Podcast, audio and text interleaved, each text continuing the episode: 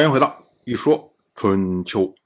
鲁国第二十任国君鲁黑公进入在位执政第六年，本年的冬天，晋国的中军元帅栾书率军救援郑国，结果呢，和楚军在饶角相遇。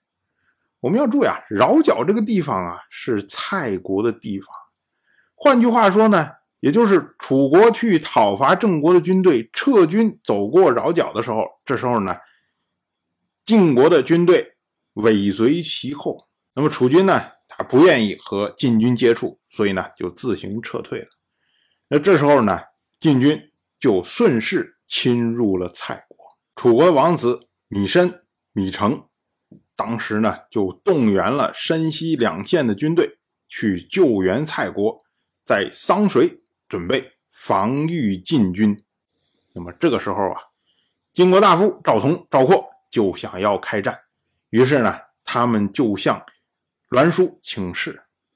栾书呢，当时就打算要同意呀，可是呢，晋国大夫荀守、士燮、韩厥三个人联合来劝谏栾书，他们说啊，不可以呀，我军出兵。是为了救援郑国，楚国避让我们，才让我们进攻到这里。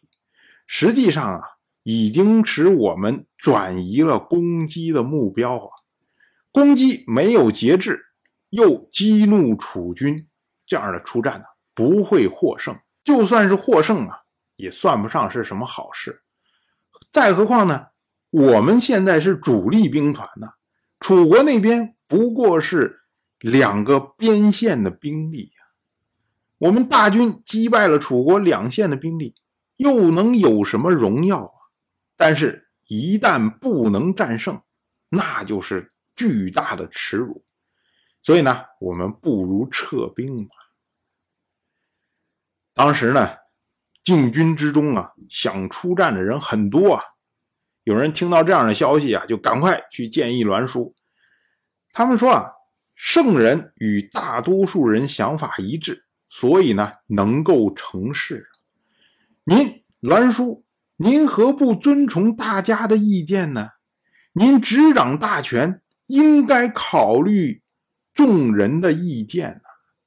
您手下将佐十一人，不想开战的只有三人而已啊！可以说还是想打的人多啊。商书有云：“三人战。”从两人说的就是少数要服从多数嘛。我们要说啊，这里所引用的商书啊，出自今天的《尚书·洪范》，说的意思呢，就是说啊，古代啊，遇见大事，然后要进行战事的时候，一次呢要战三次，如果两次是凶，我就认为这次战的结果是凶；两次是吉，我就认为这一次战的结果是吉。也被称为战三从二，反过来说呢，也就是因为你是遵从的是两次相同的占卜意见，也就是少数服从多数的意思。结果栾书啊就回答这些人呢，他说啊，如果主意一样好，那当然听从多数人的主意。可是呢，如今三位卿大夫提出的是更好的主意。更好的主意，大家自然会听从啊。所以呢，他们不是也代表了多数人吗？那我听从他们，不就是从众吗？这有什么问题呢？所以呢，晋军就撤兵了。我们要说，栾书说这个话，怎么听着觉得好像是狡辩呢？明明将佐十一个人，只有三个人不想开战。你听从了三个人意见，你还说自己是听从了多数人的意见，哎，这不是矛盾的吗？这你官大所以去压别人吗？其实不是这样的。我们要说啊，栾书所讲的这一套，其实就是中国传统决策中经常使用的一个策略，也就是从贤不从众。但是我们要注意啊，这个贤也好，这个众也好。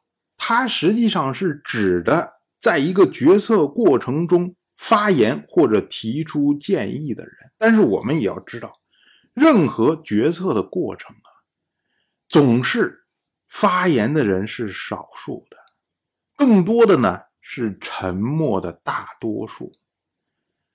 所以呢，相对来说，这个发言的人中，贤者当然他是占的是少数，但是呢，发言的人中跟贤者持反对意见的这些人，他们是比贤者多，但是他在所有的人中间，他们实际上仍然是少数。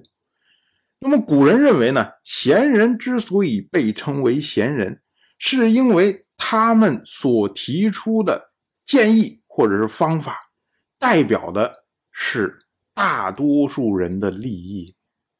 也就是说，贤人他们人少，但是呢，他们代表的是沉默的大多数；而众人他们看的是比贤人人多，但是他在整个盘子里面比例其实更低。所以栾书才会说啊，因为。这三位卿大夫，他们提出更好的建议，那么大家呢，自然都会听从他，也就是沉默的大多数都会听从他。所以呢，我是遵从沉默大多数他们的想法，所以我是从众的，是这样的一个概念。所以从贤不从众，并不是说。不听大家的意见，只听少数某几个自认为很聪明人的意见，不是这个意思，而是因为这些聪明的人、这些贤人，他们能够代表大多数人的意见。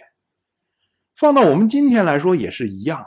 有的朋友可能会说啊，你看西方的这选举制度啊、公投的制度啊，这不都是一人一票吗？不分贤不贤呢？所以这不就是从众不从贤吗？其实我们想啊。任何的一个公共政策的讨论，虽然说是全民讨论，但实际上真正参与讨论、真正出来发声、真正提建议的人，在全民里面仍然是少数。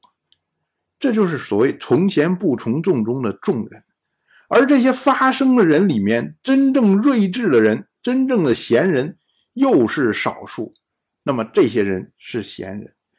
可是呢，我们怎么知道这么多人提意见，到底谁贤谁不贤呢？你就看投票的结果就知道了。如果一个人他提出的建议能得到沉默大多数的认可，能说服大家投票给他，那才证明他是贤人嘛。所以最后投票出来结果，大家发现还是从贤不从众嘛。区别只是什么呢？就是我们现在的投票制度。增加了一个验证贤人的环节，就是你这个人到底贤不贤，不是大家都夸你贤就贤，必须你能够说服大家支持你的政策，这才叫贤人。当然，我就这么一说，您就那么一听，感谢您的耐心陪伴。如果您对《一说春秋》这个节目感兴趣的话，请在微信中搜索公众号。一说春秋，关注我，您不仅能得到一说春秋文字版的推送，还可以直接和我互动交流。我在那里等待您的真知灼见。